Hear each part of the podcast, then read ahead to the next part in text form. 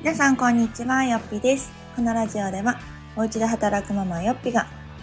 ママの生き方、働き方について語っております。ね今回は、ライブ、あ、間違えてるね、私タイトル、LINE になってる。後で変えとこう。ライブですね、今回2回目をしてみました。また今回も唐突にしてしまったんですけれども、なんかこう配信の収録をしようかなといういつものね流れではあるんですが、あ、そういえばライブなんかやってみてもいいかも。この間もやったしと思って今回もまたノリで始めてみましたので、えー、告知もほとんど直前にしかできずなんですけれども、後でね、こちらの配信もアップができるようなので、なんかそれでまた聞いてもらえたら嬉しいなと思います。えー今回ですね、まテーマとしては、在宅ワーママのちょっとした幸せなんですけれども、えー最近ですね、なんかこう、大したことはないというか、別にこの大きなね、何か幸せを感じるっていうことがあったっていうわけでもないんですけれども、なんかこう、ふとね、あーなんか今みたいな時間が幸せやなって感じることがちょこちょこあります。で、まあその一つがですね、まあ朝時間ですね。結構我が家はこの8月9月がバタバタというか、まあ、子供の体調不良があったりとかね、そうあと休園、まあ、コロナの第7波かの影響をたくさん受けまして、保育園の休園期間が長かったりなんてしたので、結構こう、うん自分が想定していたスケジュール通りに動けないということが非常に多くありました。で、また終わりも見えないしね、なんかもういろんなスケジュールが狂いまくりで、疲れたーなんて思うことも多かったんですけれども、ようやくこの10月ぐらいからですね、ななんかこの休園もほとんどなくなったり、まあ子供もね、あの、鼻水こそ出てますけれども、なんか大きな体調を崩すこともなく、なんか自分が思っていたこのスケジュール通りにこう、過ごせてる。まあ子供たちがちゃんと小学校とか保育園に行けて、私もイメージ通り仕事ができて、みたいな、このスケジュール感ができてるだけで、ああ、なんか、幸せやなというか、うん、あの、こんな感じがぜひ続いてくださいってすごく思ってます。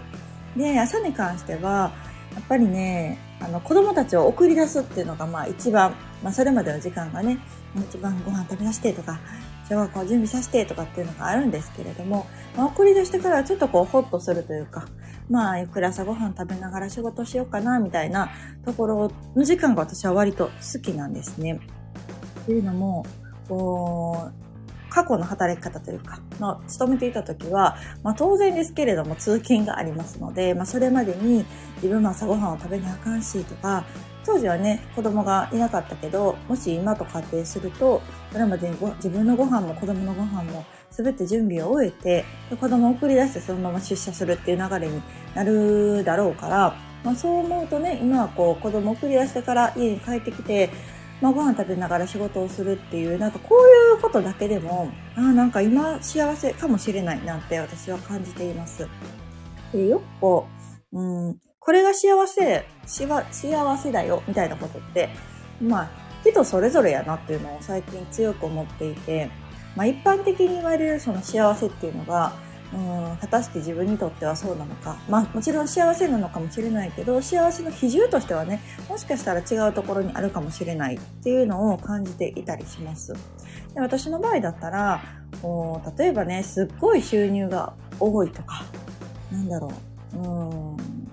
なんかその他いろいろね、まあ、幸せの定義っていうのはあるかもしれないけど、私の場合はこう、ちょっとこう、ゆっくりしながら、仕事もしながら、自分の時間を過ごせるっていうことにすごく喜びだったり幸せを感じるタイプだなっていうのを自分で今改めて思っています。なので、まあ、バタバタね、仕事に打ち込んでた時は、それはそれで、あの、まあ、楽しかったというか、そういう期間があったからこそ得られたこともあったし、当時そういう仕事をしていたからこそ感じられたことももちろんあったんだけど、今の私が求めるものっていうのは、朝のバタバタ感をいかになくすかとか、お仕事も、お仕事ありきの生活じゃなくて、自分のなりたいライフスタイルの中で自分にできることを仕事にするっていうような考え方が、うん、なんか仕事も楽しいし、自分の人生、暮らしとしても、なんか楽しいなぁなんて思っています。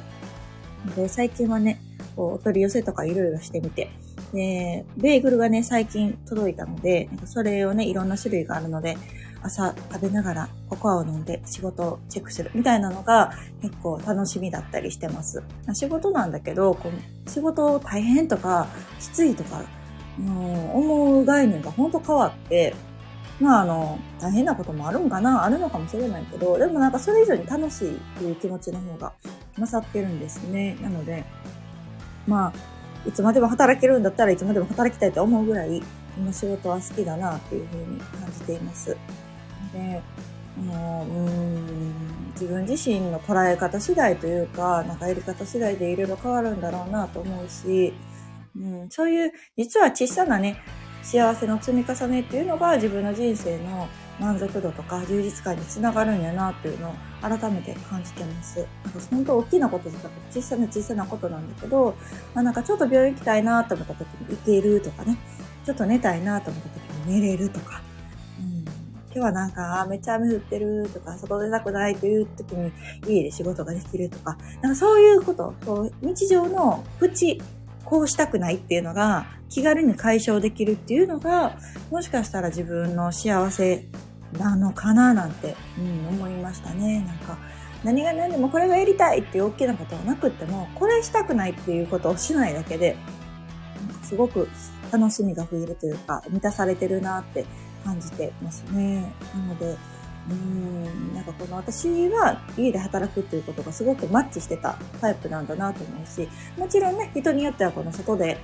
誰かとコミュニケーションを取ったりとか、会社に行くことによってオンオフのね、切り替えができるっていうタイプの方もいらっしゃると思うから、そういう方にとっては在宅ワークっていうのはストレスになるかもしれない。うん。それは本当に人によって違うなと思うので、やっぱり自分に合った、自分はこうしたいなと思うものを、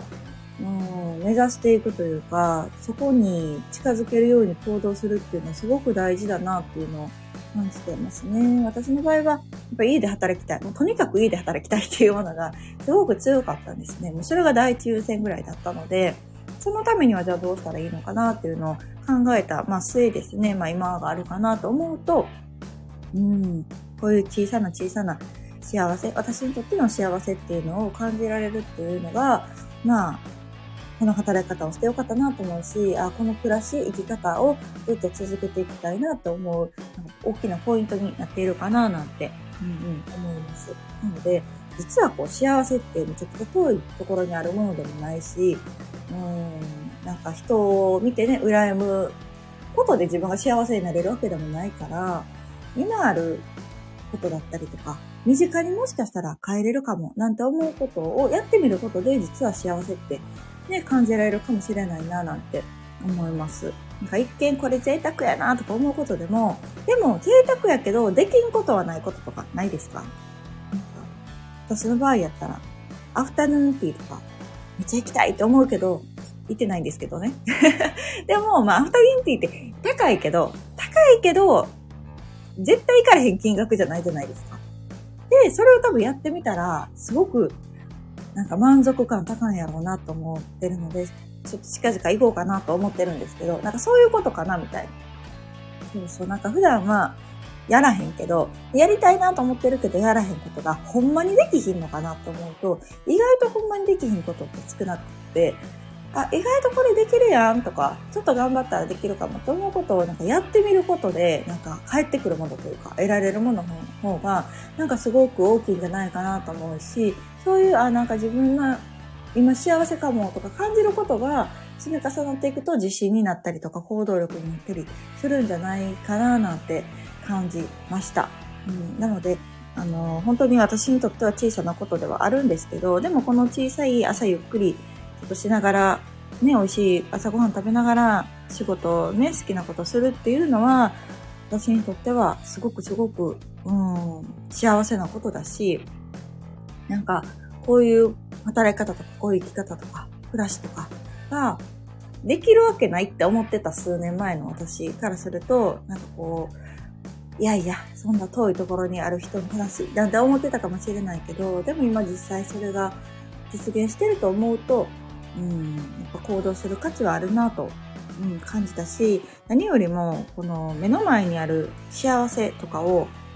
まあ、感じられる人でありたいなと思いますね。なんか幸せなはずなのにというか、幸せなことがあるはずなのに、なんとなくそこにこう、気づけないっていう方がもしかしたら不幸なのかもしれない。うん、で、周りにも感謝しながら自分が今あるのは皆様、まあよそ様のね、おかげであるし、まあ自分の行動をした結果でもあるしっていうところをなんかこう俯瞰で見ながらきちんと自分の周りにある幸せを感じられる人でありたいななんて思いました。うん、今日はなんか